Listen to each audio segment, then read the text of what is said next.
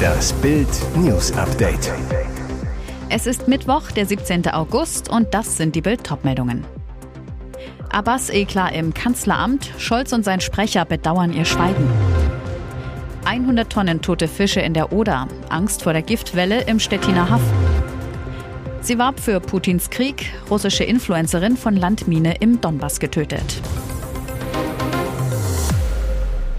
Der Tag nach dem Skandal im Kanzleramt. Am Dienstag wurde Palästinenserpräsident Mahmoud Abbas von der Presse gefragt, ob er sich zum 50. Jahrestag des Olympia-Attentats mit elf getöteten israelischen Sportlern entschuldigen werde. Der antwortete mit einem blanken Kleinreden des Holocausts. Abbas Skandalbehauptung im Wortlaut, seit 1947 bis zum heutigen Tag hat Israel 50 Massaker in 50 palästinensischen Dörfern und Städten, 50 Massaker, 50 Holocausts begangen. Kanzler Olaf Scholz verfolgte die Äußerungen von Abbas mit versteinerter Miene, erwiderte sie aber nicht. Sein Sprecher Steffen Hebestreit erklärte die Pressekonferenz aber unmittelbar nach der Antwort von Abbas für beendet.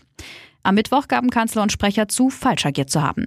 Der Bundeskanzler bedauert, dass er im Nachgang nicht intervenieren und direkt auf die Anwürfe reagieren konnte, sagte Regierungssprecher Steffen Hebestreit. Warum nicht? Der Pressesprecher nahm dies auf seine Kappe. Er habe die Pressekonferenz zu schnell beendet. Sie können sich vorstellen, dass ich das als einen Fehler sehe, den ich sehr bedauere, sagte Hebestreit weiter.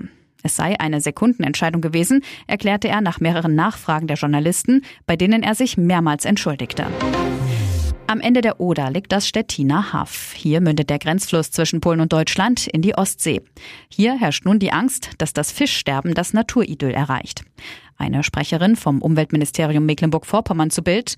Nach wie vor haben wir keine toten Fische im Stettiner Haff. Aber die Sorge ist da. Wir sind in Alarmbereitschaft, beobachten die Situation vor Ort und unterstützen die Kollegen in Brandenburg bei der Einrichtung von Ölsperren, etwa in Garz an der Oder. Einsatzkräfte von der Feuerwehr halfen dort ebenfalls.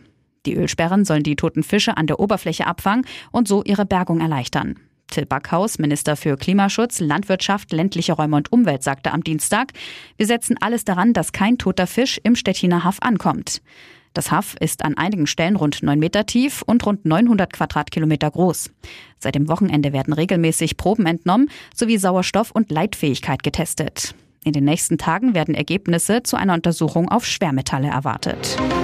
Sie warb für den russischen Angriffskrieg auf die Ukraine und starb jetzt im hart umkämpften Donbass. Die russische Kriegspropagandistin und TikTok-Influencerin Semfira Suleimanova ist laut Medienberichten durch eine Landmine umgekommen. Sie war per Bus im Kriegsgebiet in der Ostukraine unterwegs, als die Mine unter dem Fahrzeug explodierte. Suleimanova starb an den schweren Verletzungen. Wie die ukrainische Zeitung Pravda berichtet, war die 25-Jährige auch Reporterin für den russischen Propagandasender Russia Today. Auf TikTok warb sie für die nationalbolschewistische Partei Das andere Russland. Die Partei vertritt die Auffassung, dass die von russischsprachigen bewohnten Gebiete, einschließlich Weißrussland und Nordkasachstan, an Russland zurückgegeben werden sollten. Die Partei wurde von Mitgliedern der verbotenen nationalbolschewistischen Partei gegründet. Pravda berichtet weiter, dass die Influencerin im Bezirk Kirovske in der Donetsk-Region unterwegs war. Der Kreml-Sender Russia Today bestreitet derweil, dass Suleimanova für sie gearbeitet habe. Die TikTok-Aktivistin soll demnach auf eigene Faust im Kriegsgebiet unterwegs gewesen sein. Nach fast 22 Jahren Frank Plasberg macht Schluss mit Hart aber fair. Frank Plasberg gibt nach fast 22 Jahren die Moderation von Hart aber fair ab. Sein Nachfolger wird Luis Klamroth. Plasberg verabschiedet sich Ende November. Nach knapp 750 Sendungen von der ARD Talkshow teilte der Westdeutsche Rundfunk am Mittwoch in Köln mit. Luis Klamroth werde die Sendung erstmals im Januar präsentieren. Neuer Wirbel um Pleitesänger Michael Wendler. Nach Bildinformationen muss der Schlagersänger, den in Deutschland eine Million Euro Schulden beim Finanzamt drücken, sein Mietshaus in der Palmetto Street in Punta Gorda in Südflorida verlassen.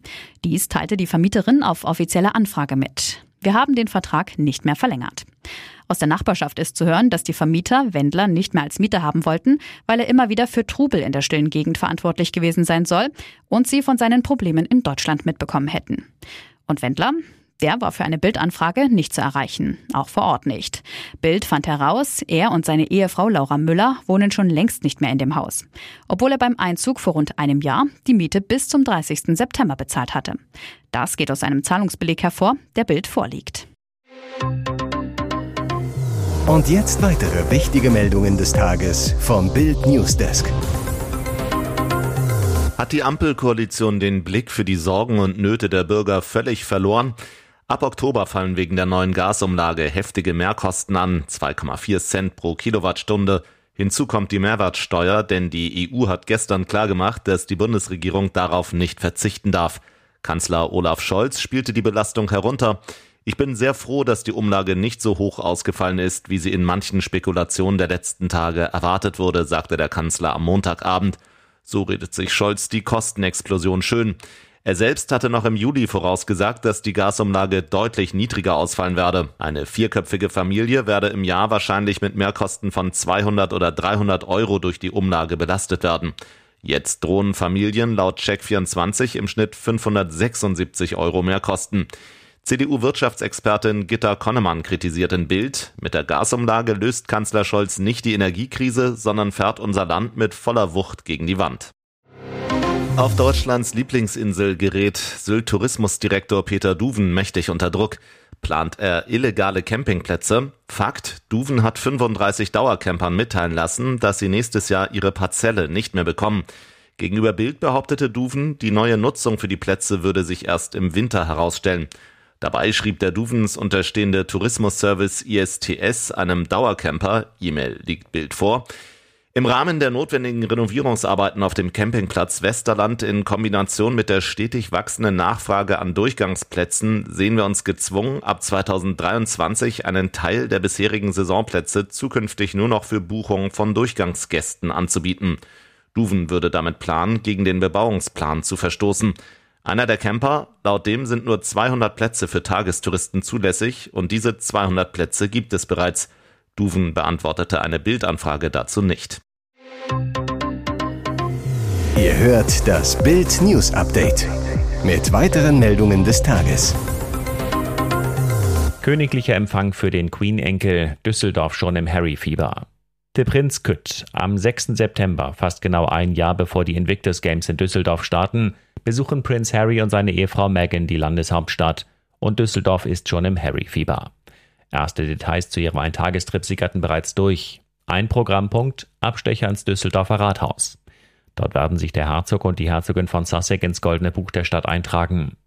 Wir freuen uns sehr, dem Schirmherrn der Invictus Games Foundation die Gastgeberstadt und den Invictus Games Park in der Merkur Spielarena für die Spiele im nächsten Jahr zu präsentieren, sagt Oberbürgermeister Dr. Stefan Keller. Nach dem Termin im Rathaus werden die Royals per Schiff über den Rhein zu der Austragungsstätte schippern und dort schon Teilnehmer der von Prince Harry initiierten Spiele für kriegsversehrte Soldaten treffen. Auch bei der königlichen Stippvisite dabei die britische Botschafterin aus Berlin. Ein Sprecher zu Bild, die Botschafterin und viele Mitarbeiter werden die Teams anfeuern. Und er betont, die jüngsten Ereignisse in der Ukraine haben sowohl die Briten als auch die Deutschen daran erinnert, welche enorm wichtige Rolle unsere Streitkräfte bei der Verteidigung unserer gemeinsamen Werte spielen. Karussellsaal gerissen, drei Kirmesunfälle in drei Tagen. Unheimliche Unfallserie auf Bayerns zweitgrößtem Volksfest. Auf dem Gäubodenfest in Straubing hat es den dritten Unfall mit einem Fahrgeschäft binnen drei Tagen gegeben. Am Nachmittag wurde eine Jugendliche leicht verletzt, als beim Vorspann ein Seil eines kugelförmigen Fahrwagens riss, so die Polizei. Die Kugel habe einen Ruck nach unten gemacht.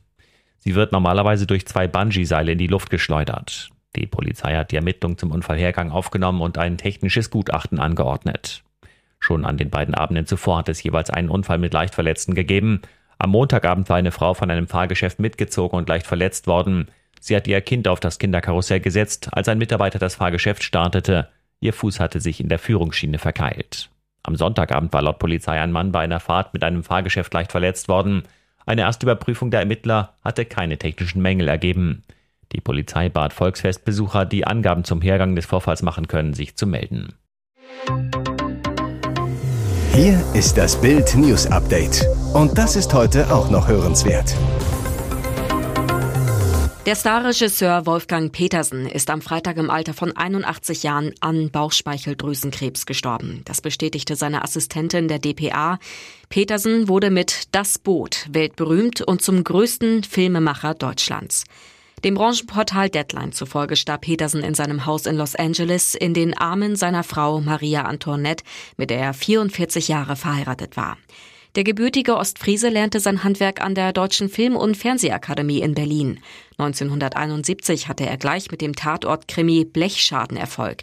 1981 schaffte er den Sprung nach Hollywood, sein Ticket das Weltkriegsdrama Das Boot. Nur drei Jahre später legte Petersen mit Die unendliche Geschichte den nächsten Klassiker vor und übertrumpfte sogar noch seinen Erfolg mit Das Boot. Einer von Peters letzten großen Erfolgen war Troja. In dem aufwendigen Historien-Epos aus dem Jahr 2004 versammelte er die erste Riege Hollywoods. Brad Pitt, Orlando Bloom, Peter O'Toole, Eric Banner, Sean Bean und Diane Kruger feierte als schöne Helena ihren internationalen Durchbruch. Neben seiner Frau hinterlässt Wolfgang Petersen einen Sohn und zwei Enkelkinder. Die Trauerfeier soll privat abgehalten werden. Ex-Box-Weltmeister Vitali Klitschko und seine Frau Natalia lassen sich nach 26 Jahren Ehe scheiden. Ein bitterer Preis, den das Paar nun für Klitschkos Engagement in der Ukraine zahlt. Nachdem sich Vitali Klitschko aus dem Profisport zurückzog, ging er in seine Heimat in die Politik, wurde 2014 Bürgermeister von Kiew. Klitschko sagte zu Bild, mein Herz gehört der Ukraine, wir kämpfen alle hier für unser Land und die Menschen. Noch Ehefrau Natalia blieb mit den drei Kindern damals in Hamburg. Ehemann Vitali kam zu Stippvisiten vorbei. Klitschko sagte, unsere Kinder sind mittlerweile groß geworden, was auch ein Grund ist, warum wir jetzt diesen Schritt gegangen sind. Wir leben bereits seit Jahren getrennt. Natalia und ich respektieren einander und haben ein gutes Verhältnis zueinander, so Klitschko weiter. Weitere spannende Nachrichten, Interviews, Live-Schalten und Hintergründe hört ihr mit Bild TV Audio. Unser Fernsehsignal gibt es als Stream zum Hören über TuneIn und die TuneIn-App auf mehr als 200 Plattformen, Smartspeakern und vernetzten Geräten.